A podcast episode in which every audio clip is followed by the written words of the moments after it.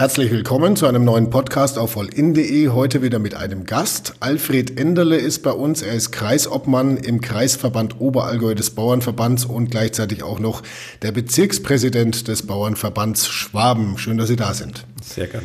Es geht heute um das Volksbegehren Artenvielfalt. Wir haben ja darüber auch schon äh, berichtet und haben auch mit der ÖDP, die das Ganze ja initiiert hat, schon einen Podcast gemacht.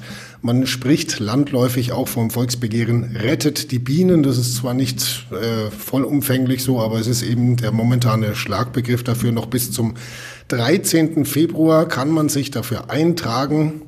Und äh, bei vielen entsteht ja so ein bisschen der Eindruck, wenn ich da unterschreibe, dann rette ich die Bienen. Herr Enderle, das sehen Sie etwas anders, oder?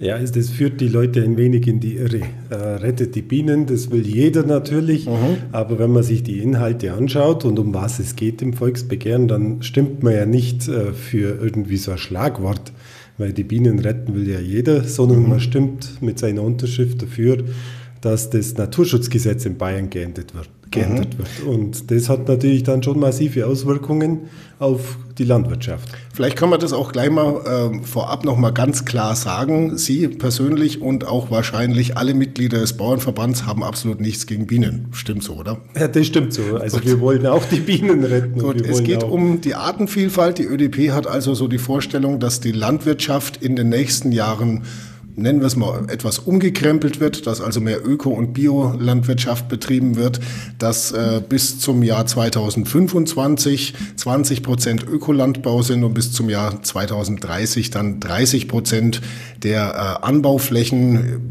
im, in ganz Bayern und überhaupt äh, ökologisch genutzt werden sollen und nach Biokriterien bearbeitet, beackert quasi werden sollen, um in der Landwirtschaftssprache zu bleiben. Halten Sie denn das für eine realistische Forderung ansatzweise?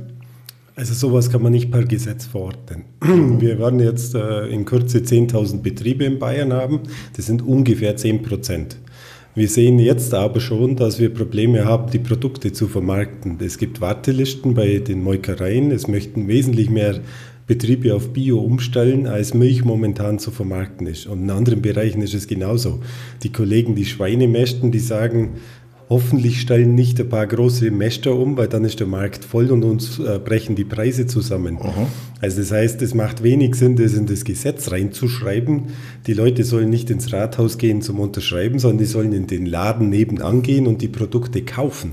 Das ist aber Wir ja brauchen die Nachfrage, nicht eine gesetzliche eine, Vorgabe. Eine interessante Frage, weil wenn man bei Facebook zum Beispiel schaut, äh, auch bei uns in den Kommentaren und so, jeder ist immer auf dieser Biolinie und sagt, jawohl, ich will ein gescheites Fleisch und ich will hier regionale Produkte. Und äh, in der Realität ist es aber leider noch nicht so angekommen, oder? Also die Zahlen im Verkauf spiegeln sich da nicht so wieder. Nein, also wir erleben es ja jetzt, dass wir bei uns im Landkreis müssen bei gut 20 Prozent Ökoanteil im Oberallgäu. Äh, hängt damit zusammen, dass man auf Grünland wesentlich leichter umstellt auf biologisch als im Ackerbaubetrieb. Mhm. Das hat halt einfach produktionstechnische Hintergründe. Aber wie gesagt, wir hätten noch viel mehr Kollegen, die gerne würden, aber im Moment sagen die Molkereien Stopp. Wenn wir euch auch noch dazu nehmen, dann verfallen uns die Preise. Das heißt, die, die schon seit Jahren drin sind, bekommen dann auch einen schlechteren Milchpreis und das wollen wir nicht. Und das halte ich auch für sehr sinnvoll. Man muss zuerst den Markt entwickeln und dann stellen die Betriebe um, wenn die Nachfrage da ist. Unsere Bauern sind ja bereit umzustellen. Mhm. Aber äh, das ist ja eigentlich, wenn man mal einfach nachdenkt, dann eigentlich die Frage, die sich stellt, ob das mit der Freiwilligkeit dann überhaupt klappen kann. Äh, Freiwilligkeit bei den Landwirten klappt, weil die sind bereit. Äh, die Frage Nein, ist, ob man dem Verbraucher ja, das vorschreiben kann. Das genau. halte ich jetzt für, äh, ja, in unserem System der Politik und der Demokratie halte ich es halt für ein bisschen schwierig, vorschreiben zu wollen, was die Leute kaufen. Wir müssen Überzeugungsarbeit leisten. Zum Teil kann der Staat sicher noch mehr machen, wo er ein bisschen Einfluss hat bei Kantinen, bei Behörden, bei Schulen, bei solchen Einrichtungen. Aber auch da erleben wir, dass es natürlich bestimmte Sätze gibt, äh, wo die Küchenchefs, nenne ich es jetzt mal, einkaufen mhm. dürfen. Und die Bioprodukte müssen mehr kosten, weil ganz einfach der Landwirt wesentlich weniger Ertrag hat und dann kommen wir ganz schnell an die Grenzen. Da heißt ja, wir würden ja gerne, aber dann können wir ja das, äh, die Produkte nicht mehr so zahlreich kaufen mhm. und dann geht die Nachfrage eben doch nicht hoch. Also es ist alles etwas schwieriger, als es hier dargestellt wird in diesem Volksbegehren. Ja, versuchen wir es mal, diese relativ komplexe Materie ein bisschen vereinfacht darzustellen. Also was heißt das in der Praxis? Sie haben jetzt gerade selbst auch schon gesagt, Biolandwirtschaft, Ökolandbau erschwert die Weidehaltung und auch die Arbeitsläufe sind dann einfach andere. Wie, wie muss man sich das dann in der Praxis vorstellen? Also weil, äh, sagen wir mal, ein Gras oder ein Getreide, normal wächst ja, der Landwirt kann dann keinen äh, nicht biomäßigen Dünger mehr verwenden, oder?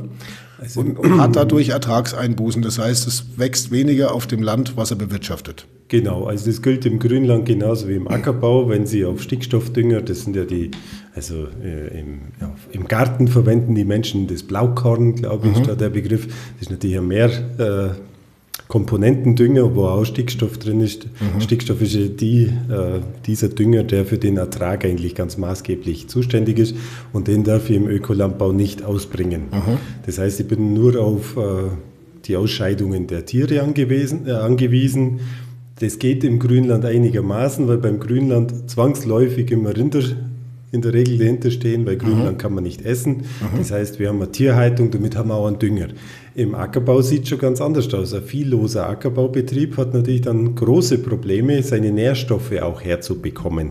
Denn die Pflanze entzieht Nährstoffe und die müssen wieder zugeführt werden. Also da muss man sehr gut in den Details drin sein. Man muss gute Zwischenfrüchte anbauen, man muss mhm. Leguminosen, also Pflanzen, die Stickstoff aus der Luft binden können, äh, anbauen und das muss gelernt sein. Also es ist sehr schwer, einen viellosen Betrieb so zu bewirtschaften. Es gibt erfolgreiche, es gibt aber auch einige, die wieder umgestellt haben, weil sie gesagt haben, die Erträge sind uns so massiv zurückgegangen und wir haben so einen Unkrautdruck bekommen, weil man darf mhm. natürlich auch keinen chemischen Pflanzenschutz ja, einsetzen, ja. dass wir uns wieder verabschieden mussten. Wir hätten es gern gemacht, aber es hat nicht funktioniert. Also das ist das eine. Und durch den weniger Ertrag, das gilt im Grünland genauso, wenn ich weniger Futter äh, erzeugen kann auf der Fläche, mhm. kann ich weniger Kühe füttern, habe ich weniger Milch, ganz klar. Ja.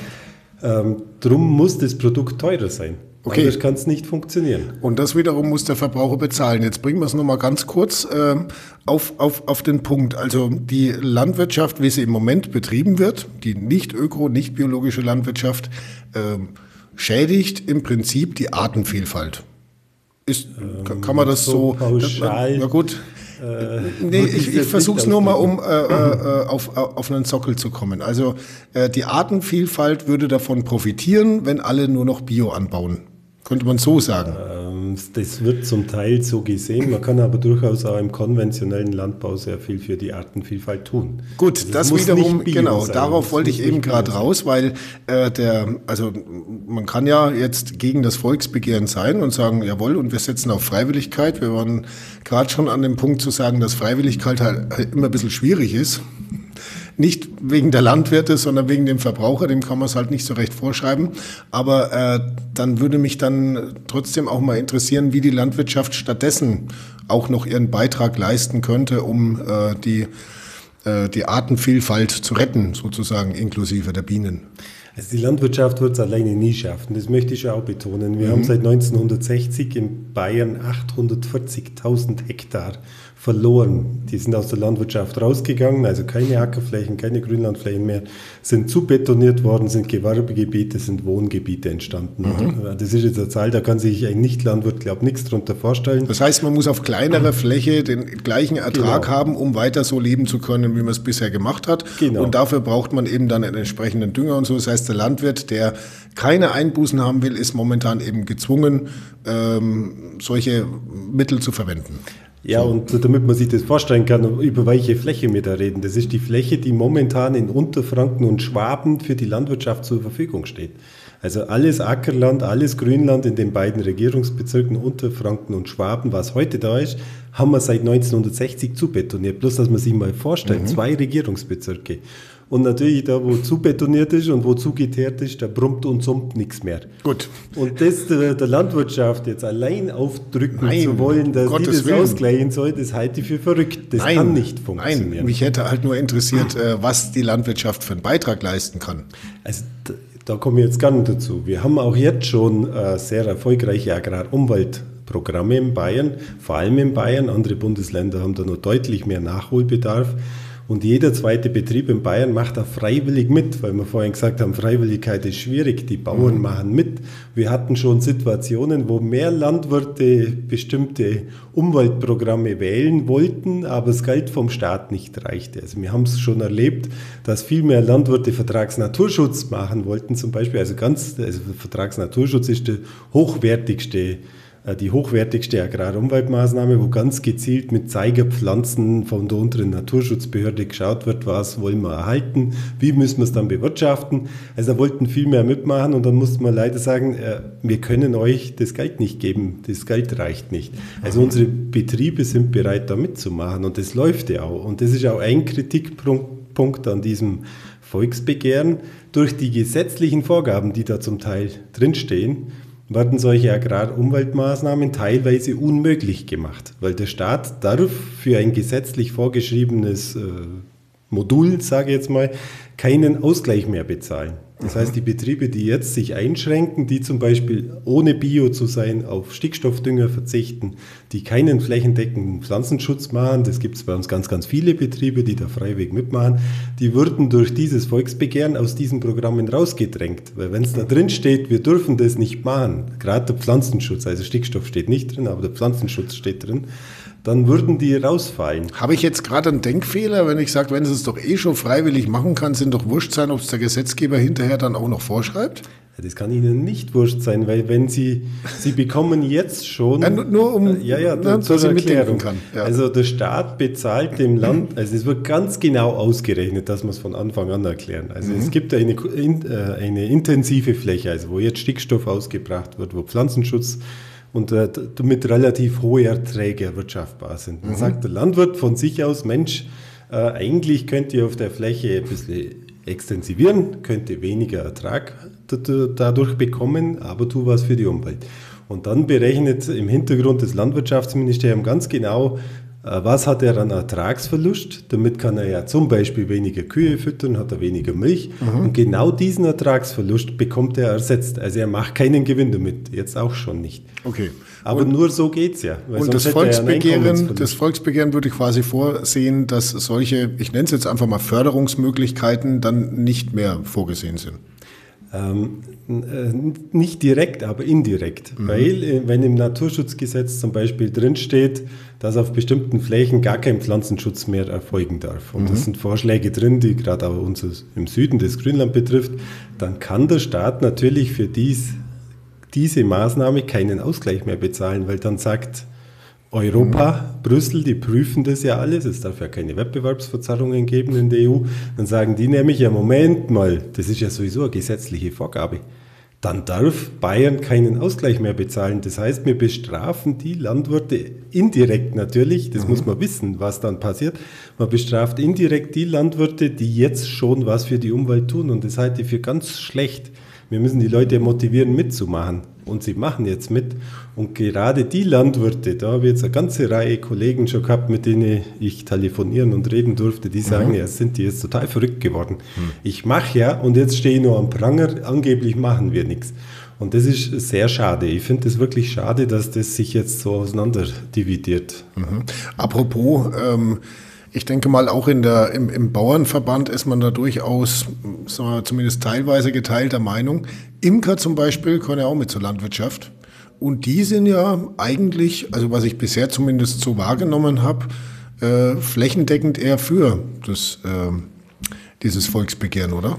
Also da sind die Meinungen auch sehr ge gespalten. Mhm. Die Imker, mit denen ich äh, bisher diskutieren durfte, und ich habe die letzten Wochen sehr viele Diskussionen geführt, die sind aber alle der Meinung gewesen, äh, wir wollen aber nicht, dass den Landwirten die Förderungen äh, mhm. gestrichen werden. Und es gibt durchaus, gerade auch im nördlichen Teil von Schwaben, sehr viele Imker, die sagen, ja Moment, für mich ist zum Beispiel der Raps eine ganz wichtige Kultur. Der blüht. Mhm. Ich habe einen hohen Teil von meiner ja, Honigausbeute ja. ja. habe ich mit dem Raps. Und okay. da muss man halt wissen, in Deutschland sind nur 0,2 Prozent der Rapsanbaufläche biologisch.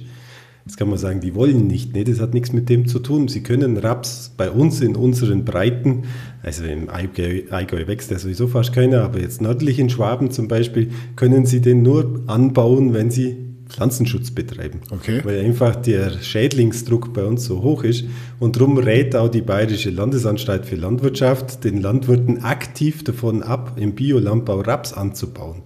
Und darum, solche Pauschalurteile sind schwierig. Ja. Und dann sagen die Imker auch, Mensch, eigentlich, wenn der das vernünftig macht mit seinem Pflanzenschutz, wenn der mir sagt, wann er mit der Spritze rausfährt, wenn der nur fährt, wenn meine Bienen gerade nicht draußen sind, mhm. dann habe ich überhaupt kein Problem mit dem Pflanzenschutz. Ich will den Raps. Ich mhm. brauche den Raps. Also es gibt durchaus da verschiedene da, Ansichten. Gibt es da quasi auch noch Potenzial innerhalb der Landwirtschaft, dass man da Kommunikation verbessert oder so, oder? Da sind wir schon seit Jahren dran. Mhm. Wir haben das immer wieder festgestellt in bestimmten Regionen, dass ziemlich aufeinander eingedroschen wurde von Imkerseite und zum Teil auch von der Landwirtschaftsseite zurückgedroschen natürlich. Und da versuchen wir schon, dass vor Ort ein Dialog stattfindet. Weil viele Dinge kann man ja bereinigen, wenn man miteinander redet. Es mhm. will ja kein Bauer die Bienen totspritzen. Das will doch kein Mensch. Und das sollte man auch keinem unterstellen. Also und auch alle anderen Arten übrigens, nur um das ja, nochmal zu sagen. Es geht ja, ja nicht klar. nur um die Bienen. Äh, auch, ja. Äh, man könnte aber jetzt ja dann den Eindruck gewinnen, äh, weil, wie gesagt, der ähm, Vertreter der ÖDP, der bei uns im Podcast war, hat eben gesagt, es geht primär auch jetzt auch mit dem Schlagwort rettet die Bienen und so auch auch darum äh, zu sensibilisieren, die Leute darauf aufmerksam zu machen und so. Ähm, ist es dann so ein kleiner Stachel vielleicht für den Bauernverband, dass man sich auch ein bisschen mehr noch bewegt als bisher, weil Sie gerade gesagt haben, wir arbeiten seit Jahren an der Verbesserung von Kommunikation, wir überlegen uns auch Dinge, aber treibt dann schon ein bisschen an, oder? Also ich war die letzten fünf, Jahr, fünf Jahre bei uns im Verband für Umweltpolitik auch zuständig, jetzt nicht mehr bis in einem anderen Bereich.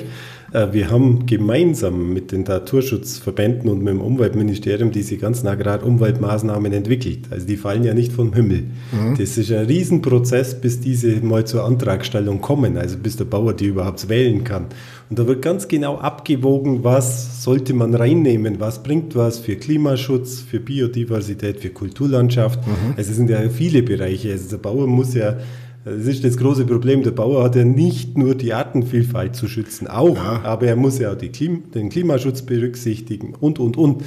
Und die haben wir da gemeinsam entwickelt. Und das ärgert mich jetzt schon ein wenig, wenn ich jetzt in diesem Gesetzentwurf Dinge drinstehen sehe, die niemals vorgebracht wurden. Zum Beispiel dieses Walzverbot ab dem 15. März auf dem mhm. Dauergrünland. Ja, um ich das kurz zu erklären, da haben vor allem Landwirte damit ein Problem, äh, bei denen halt am 15. März gerne mal noch knapper halber Meter Schnee liegt auf der Wiese. Gell? Genau, da kommt es nämlich in einem Totalverbot gleich. Was heißt äh, Walzverbot genau? Nur um das nochmal auch für den Nichtlandwirt zu erklären. Was heißt Walzen? Was macht man damit? Also wenn Sie jetzt äh, im Frühjahr, wenn der Schnee weg ist und der Boden abgetrocknet hat, dann fahren die Landwirte mit so großen Walzen am Traktor hinten dran mhm. übers Feld. Das Wo man sich immer fragt, Tage, warum machen die das eigentlich? Genau, ja, das liegt mit dem zusammen, dass die Böden natürlich aufgefrieren im Winter. Das mhm. heißt, es hebt sich diese Grasnarbe, nennt man das, wo die Wurzeln drin sind, ein wenig an.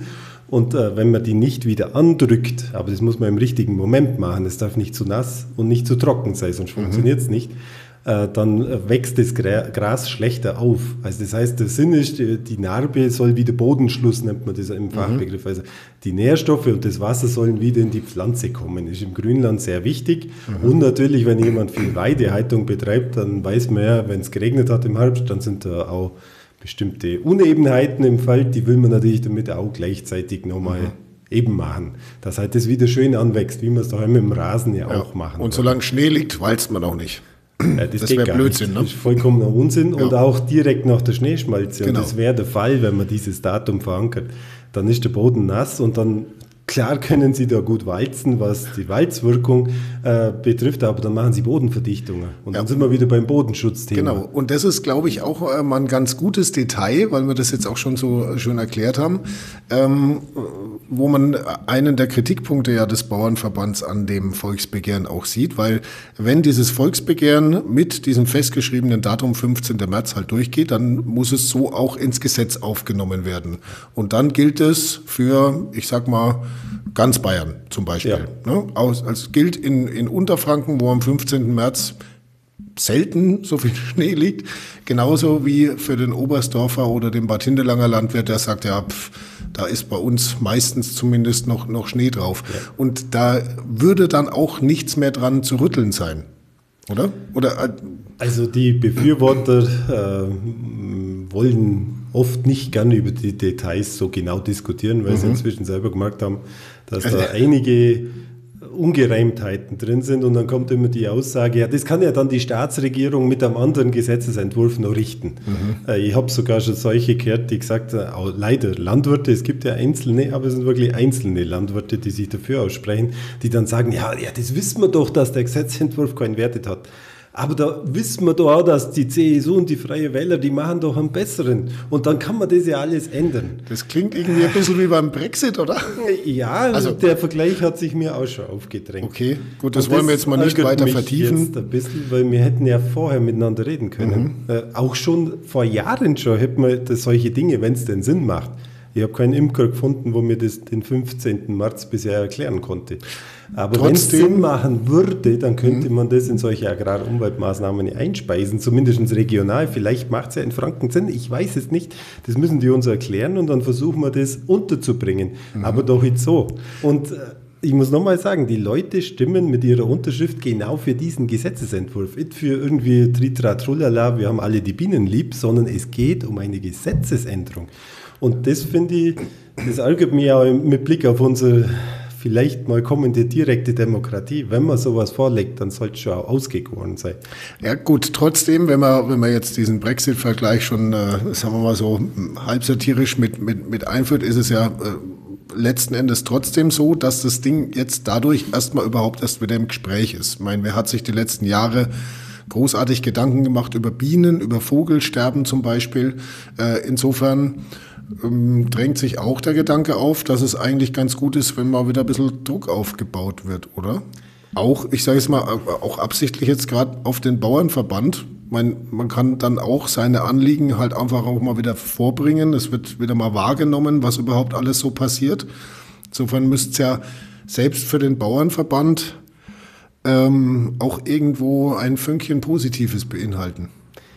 Wenn es in Ihrem Sinne dann positiv, negativ ausgeht, sage ich mal. Oder? Ja, also ich gehe jetzt, ich persönlich gehe davon aus, dass die 10% erreicht werden. Weil okay. die meisten, die unterschreiben, lesen ja sowieso nicht, was dahinter steckt und mhm. äh, mit dem Schlagwort äh, kann man die Leute natürlich motivieren will ich jetzt auch gar nicht grundsätzlich, wir sind in einer Demokratie, sowas darf passieren. Das mhm. soll sogar passieren. Ich finde es gar nicht schlecht, dass man versucht, direkt auch Einfluss zu nehmen.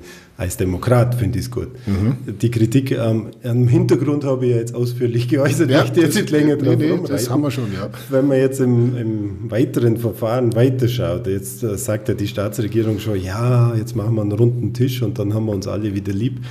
Also, wenn wir eingeladen waren zu dem runden Tisch, dann gehen wir hin. Mhm. Ehrlich gesagt, fände ich es aber schade, wenn man das jetzt äh, so wieder unter den Teppich kehrt, weil dass die Diskussion jetzt losgegangen ist, finde ich persönlich gar nicht mal so schlecht. Und ich habe auch sehr gute Diskussionen geführt. Mhm. Ich habe vielen Leuten jetzt erklären können, was machen wir da eigentlich, was haben wir für Agrarumweltmaßnahmen, das war vielen überhaupt nicht bekannt.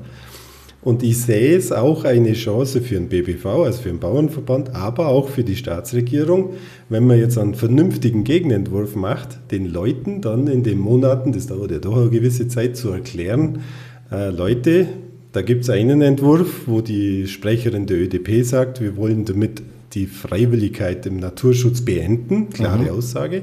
Und wir haben einen Entwurf, wo wir sagen, erstens mal nicht nur Landwirtschaft betroffen, es muss die ganze Gesellschaft mit und wir machen, machen, machen, machen und erklären dann auch. Mhm.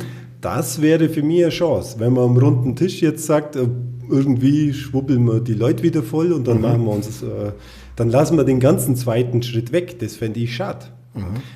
Es wäre für mich schön, wenn die Bevölkerung abstimmen könnte über dieses Freiwilligkeit Nein, damit aber auch keine Agrarumweltmaßnahmen mehr im großen Bereich oder Freiwilligkeit ja, aber warum und wie? Das zu erklären, das fände ich sehr spannend. Ähm, ich vermute, dass die Staatsregierung den Weg nicht gehen will, aber ich finde es schade, auch mit Blick auf die direkte Demokratie. Man muss den Leuten mhm. nämlich erklären, was man macht. Ja. ja, nee, und wie gesagt, es ist auch irgendwo auch immer so ein bisschen der Stachel. Ich meine, man sieht es auch bei uns an den äh, Kommentaren bei Facebook zum Beispiel, wo es auch viele gibt, die, ich sage jetzt mal, den schwarzen Peter auch latent ein bisschen auf die Privatleute schieben, weil wenn halt einer sein Grundstück zubetoniert und lässt da keine ein, keinem einzigen Gänseblümchen noch die Chance rauszukommen mit einem drei Zentimeter runtergestutzten und schwerstens durchgedüngten englischen Rasen zum Beispiel, äh, und geht dann aber zur, zur Abstimmung und sagt, jawohl, rettet die Bienen, dann ist es ja auch irgendwo, und sowas ist ja auch mal diskussionswürdig, ne? dass eben der, der in seinem, äh, in seinem eigenen Garten beispielsweise ein bisschen eine wildwuchende Wiese und halt nicht 18 Mal im Jahr so eine Sträucher schneidet, dass der jetzt nicht unbedingt ein fauler Sack ist, sondern dass das halt auch eine ökologisch sinnvolle äh, Alternative ist, einen Garten zu bewirtschaften. Ne? Und das sind halt so Sachen, wo es halt dann vielleicht auch gut ist, wenn es mal wieder in die Diskussion kommt, weil im Endeffekt kann sich ja äh, sowohl der Landwirt als auch der Privatmann auch immer erstmal ein bisschen an die eigene Nase fassen. Ja, und die Diskussion sollten wir jetzt auch weiterführen. Also mhm. es sollte nicht jetzt, wenn die Abstimmung dann es kann ja auch sein, dass es nicht zusammenkommt. Äh, dann wäre es auch schade, wenn dann die Diskussion einfach beendet wäre. Mhm. Wir sollten die Diskussion schon weiterführen und wie gesagt, es ist ja bloß ein Schlagwort, rettet die Bienen. Es geht ja im Hintergrund um viel, viel mehr. Es geht um die Vögel, um, um, um mhm. ganz viele Insektenarten und da muss man natürlich schon auch die, dann ehrlich sein. Dann muss man sagen, gut, die Landwirtschaft hat sich verändert, ich habe es vorhin schon gesagt, die Flächen sind weniger geworden, die Betriebe sind weniger geworden. Man hat Schläge, also einzelne Feldstücke zusammengelegt. Mhm. Hat natürlich die Auswirkung, dass weniger Ränder da sind, dass dann natürlich weniger äh, Ackerwildkräuter da sind. Das ist so, das will ich mhm. gar nicht bestreiten. Ja. Aber das hat ja alles einen gesellschaftlichen Hintergrund. Das heißt, es war ja auch gewünscht, billige ja. Lebensmittel ja, zu haben. Ja, die Landwirte haben immer produziert, was nachgefragt wurde. Und sie waren auch, wenn Bio nachgefragt wird, Bio produzieren. Gar keine Frage. Darum habe ich es ja vorhin gesagt, wir haben mhm. ja Wartelisten. ähm, aber die Gesellschaft hat sich natürlich auch verändert. Also das heißt, äh, diese Flächen, die wir verloren haben, sind bebaut. Da stehen Gewerbegebiete drauf, wenn ich Richtung Augsburg fahre, die Logistikzentren, mhm. was die Flächen fressen das muss man dann auch ehrlich besprechen. Jeder will arbeiten, jeder will schnell an Arbeitsplatz, jeder will äh, bestimmte Freizeitaktivitäten, jeder, also nicht jeder, aber viele fahren mit dem Geländewagen rum, wo es keinen Geländewagen braucht. Ich glaube, die Geländewagendichte ist in München wesentlich höher wie bei mir in Wattach. Ich habe da, neulich mal, hab da neulich mal eine Grafik gesehen, Gelände-SUV-Nutzung in Bayern. Und äh, da war also aus, äh, ausgeflaggt, äh, wo man SUVs braucht und wo man SUVs fährt.